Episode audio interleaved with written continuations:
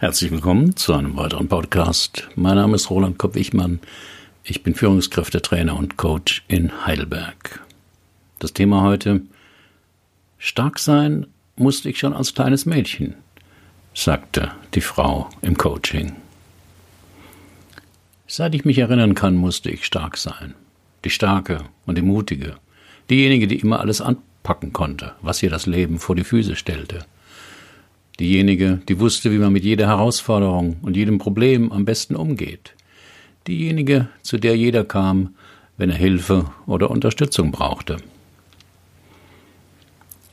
Der sehr kräftige Händedruck war das Erste, das mir auffiel, als Anna O. zum Drei-Stunden-Coaching kam.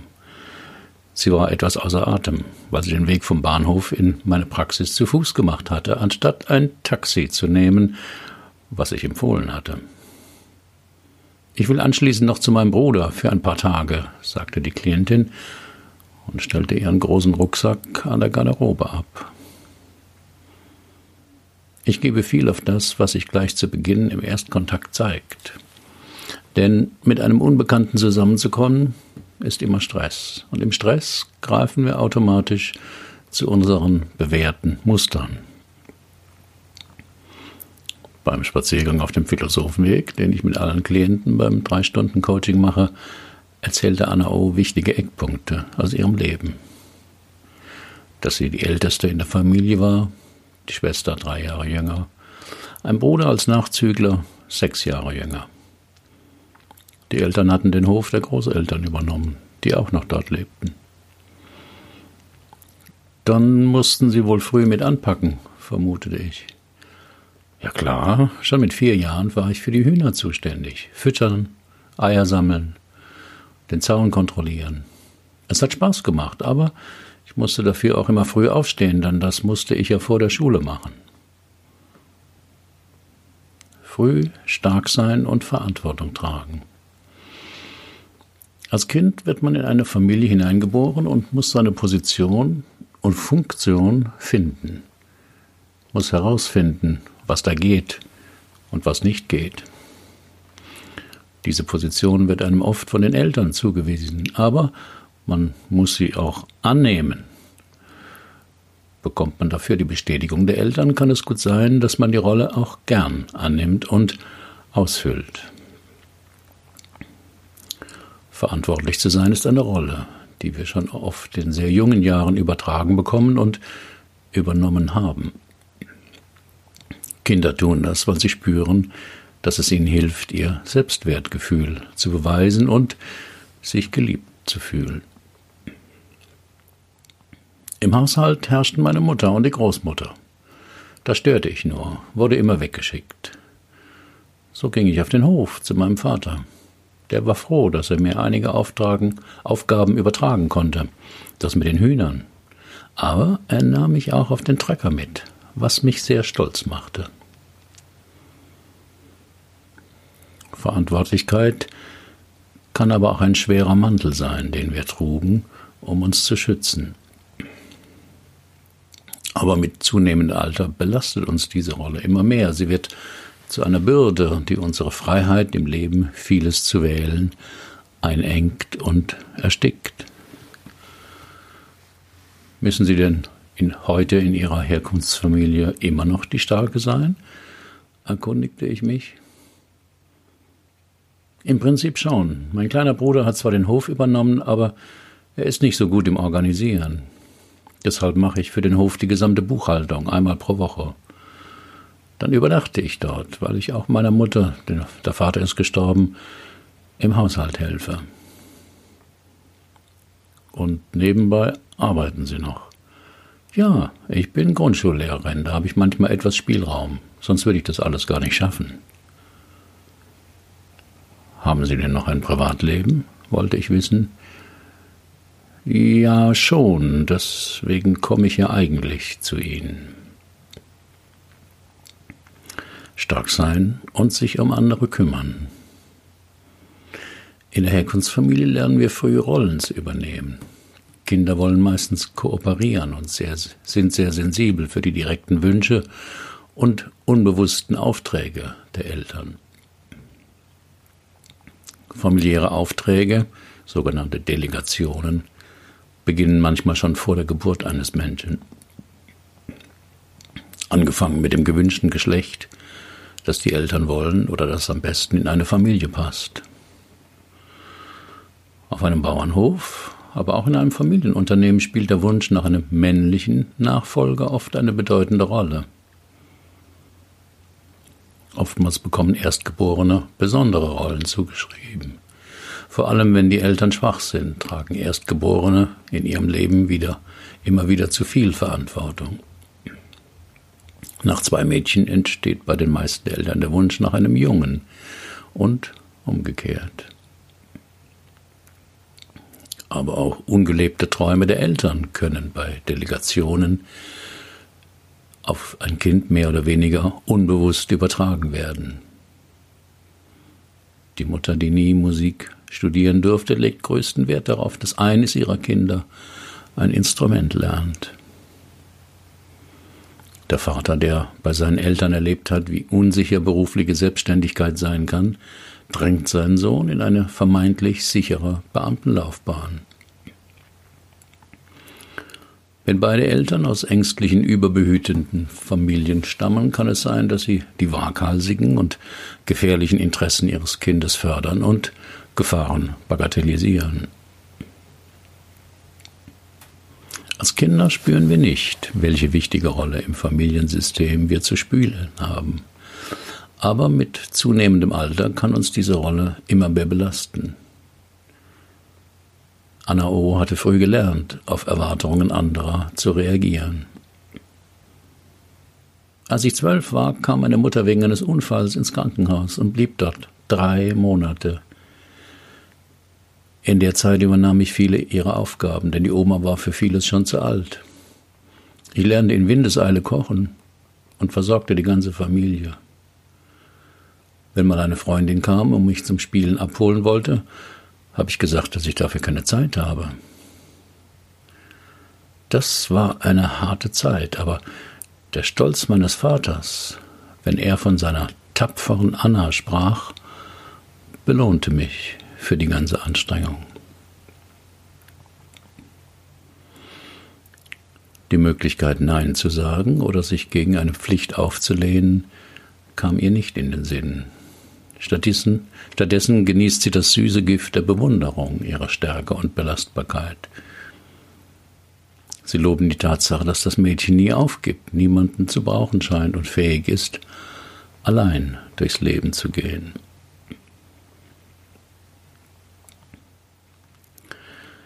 Wer immer stark sein will, verliert oft das Gefühl für seine Grenzen.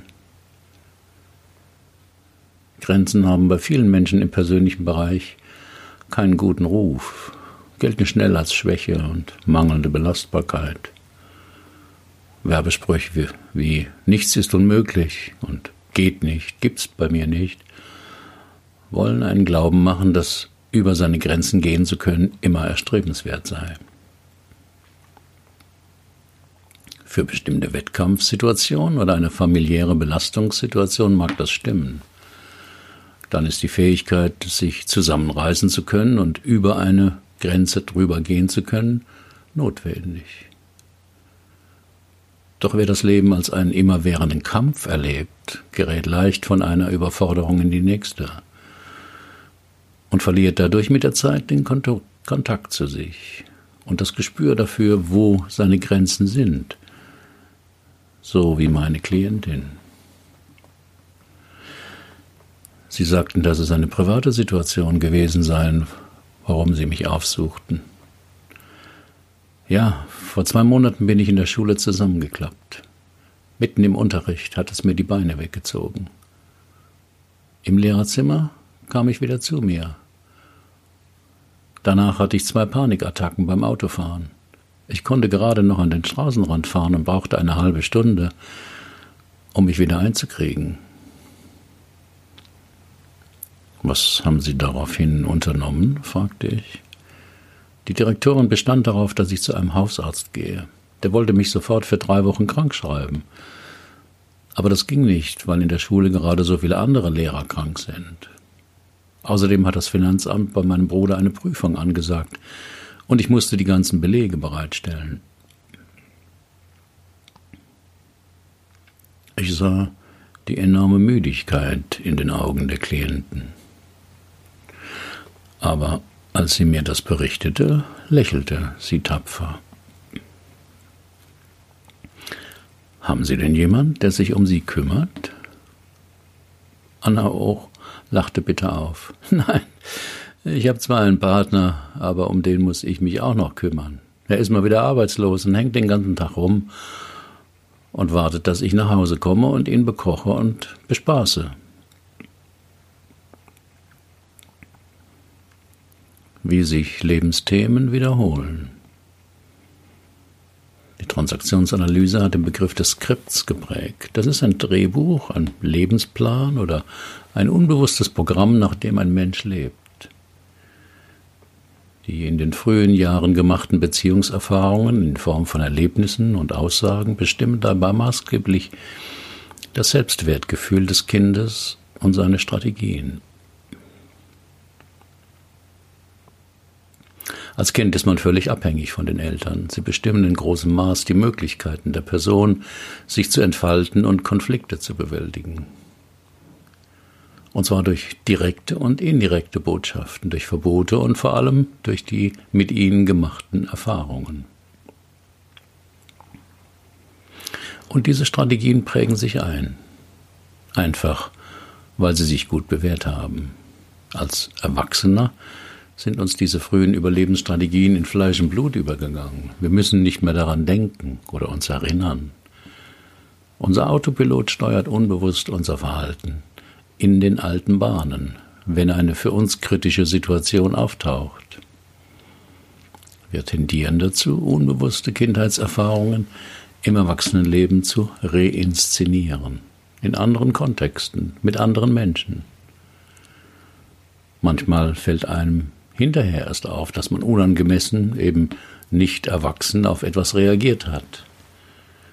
Frühere prägende Situationen und unsere Reaktionen darauf sind zu unserem Lebensthema geworden. Macht man sich die Mühe, sein eigenes Interpretieren der äußeren Situation zu reflektieren, kommt man oft darauf, dass man sich ähnlich fühlte wie in einer früheren Situation, fast wie in einem Déjà-vu. Das allein zu erkennen, ist schon hilfreich. Denn es macht uns klar, dass die äußere Situation, die Bemerkung des anderen, das Verhalten des Partners nur Auslöser für unsere Reaktion war, nicht die Ursache. Diese Podcast-Folge wird gesponsert von Blinkist. Blinkist ist eine App, mit der Sie mehr als 3000 Sachbücher in jeweils nur 15 Minuten lesen und anhören können. Ganz einfach auf Ihrem Smartphone. Auf Blinkist gibt es Ratgeber, zeitlose Klassiker oder viel diskutierte Bestseller aus mehr als 25 Kategorien, wie zum Beispiel Produktivität, Psychologie, Wissenschaft und persönliche Entwicklung. Und zwar auf Deutsch und Englisch. Mit Blinkist sind Sie immer gut informiert, denn jeden Monat kommen ca. 40 15-minütige Titel hinzu. Hört sich das interessant für Sie an?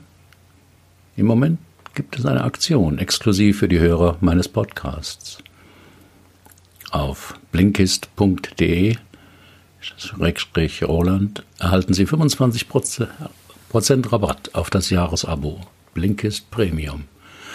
Natürlich können Sie vorher alles ausgiebig sieben Tage lang kostenlos testen. Den Link finden Sie auch nochmal auf meinem Blogartikel. Zurück zum, Pod zum Blog. Mit einem Satz zum Lebensthema vordrängen. Will ich einem Klienten helfen, sein Lebensthema zu erfahren, sind Informationen allein nicht ausreichend. Menschen verändern meistens erst etwas, wenn sie die unmittelbare Folgen ihres Handelns spüren. Rauchen tut nicht weh, deshalb verdrängt der Raucher die gesundheitlichen Risiken. Die Folgen von übermäßigem Alkoholgenuss zeigt sich erst später im Leben. Bluthochdruck macht keine Beschwerden. Aber wer Zahnschmerzen hat, überlegt nicht lange, ob und wann er zum Arzt geht. Deswegen versuche ich auch in meinem Drei-Stunden-Coaching eine starke emotionale Beteiligung auszulösen. Das erreiche ich meistens durch einen positiven Satz, der ziemlich das Gegenteil von dem ist, wonach jemand bisher sein Leben ausrichtete. Es ist also eine Erlaubnis, die der Klient noch nie hatte oder spürte. Ich bat Anna O., es sich bequem zu machen, die Augen zu schließen und folgenden Satz laut vor sich hin zu sagen. Ich muss nicht immer stark sein. Ihre Reaktion kam sofort. Sie fing an, hemmungslos zu schluchzen. Als sie sich etwas beruhigt hatte, fragte ich, was sie unmittelbar nach dem Satz erlebt hatte. Ich habe immer nur gehört, reiß dich zusammen. Heul jetzt bloß nicht rum. Da musst du jetzt durch. Wir haben doch nur dich. Als meine Mutter in der Klinik war und später in einer Reha, nahm sie mir das Versprechen ab, mich um den Vater und meinen Bruder zu kümmern. Da war ich zwölf.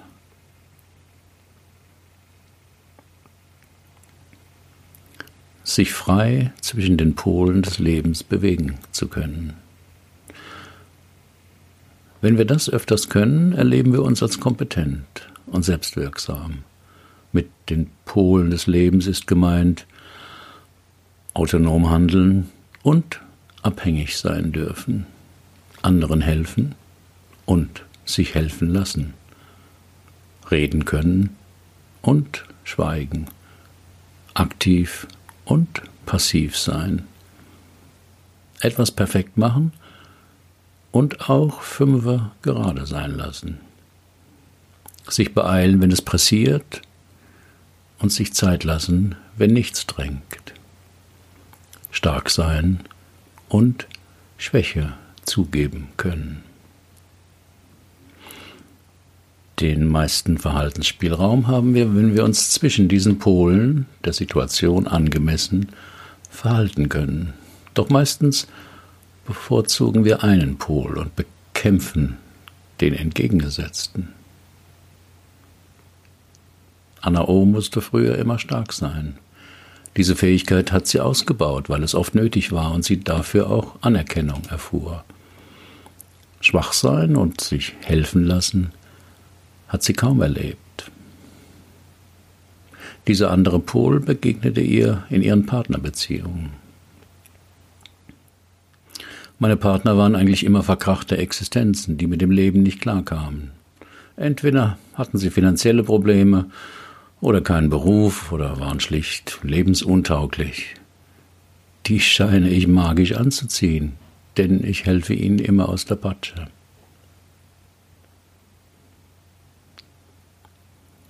Die Umsetzung beginnt nach dem Coaching. Im Drei-Stunden-Coaching ist es meine Aufgabe, den Klienten seinen Engpass emotional erleben zu lassen. Also zu begreifen, wie biografische Konstellationen, zum Beispiel als Mädchen früh die rechte Hand des Vaters geworden zu sein, mit den entsprechenden direkten und indirekten Botschaften, sei stark, jammer nicht rum, du schaffst das schon, zum alles beherrschenden Lebensthema wurden. Diese Lebensthemen sind fast immer unbewusst. Deshalb, deshalb können wir sie kaum überprüfen oder gegen andere Verhaltensweisen eintauschen. Wir haben die Überzeugung, ich bin so und ich muss so sein. Der große Schlüssel zur Veränderung heißt, bewusst machen. Das geht immer nur in kleinen Schritten, weil wir Neuland betreten, die Komfortzone unserer Gewohnheiten schrittweise verlassen. Und außerhalb der Komfortzone ist es immer etwas beängstigend, aufregend, anstrengend. Im Coaching erarbeite ich in der letzten Stunde gemeinsam mit dem Klienten, was jemand tun könnte, um das gewünschte Verhalten sichtbar werden zu lassen, möglichst jeden Tag. Nach zwei Monaten bekam ich einen Brief von Anna O. Sie habe sich als erstes von ihrem Freund getrennt. Des Weiteren haben sie ausprobiert, sich bei einer guten Freundin zum Essen einladen zu lassen. Das wäre ihr zwar schwer gefallen, weil es bislang immer so war, dass sie alle Gäste bewirtete. Und im Job habe sie sich getraut, nach einer Gehaltserhöhung zu fragen. Weil man sie dort aber vertröstet habe, überlege sie jetzt, sich eine neue Stelle zu suchen. Weitere Fallgeschichten finden Sie auf meinem Blog. Alle Fallgeschichten sind real, aber so verfremdet, dass ein Rückschluss auf meine Klienten nicht möglich ist und die Vertraulichkeit gewahrt bleibt. Haben Sie auch ein Problem, das Sie bisher nicht lösen konnten? Dann buchen Sie auch ein Drei-Stunden-Coaching oder kommen Sie in mein Seminar Lebensthemen klären. Nur sechs Teilnehmer, zweieinhalb Tage, ein Coach. Wir finden die Lösung dort, wo Sie noch nie gesucht haben. Versprochen. Sind Sie Coach oder arbeiten Sie intensiv mit Menschen und wollen lernen, auch so zu coachen? Ich biete eine Fortbildung an. Alle Informationen finden Sie auf dem Blogartikel. Herzlichen Dank für Ihre Aufmerksamkeit. Bis zum nächsten Mal.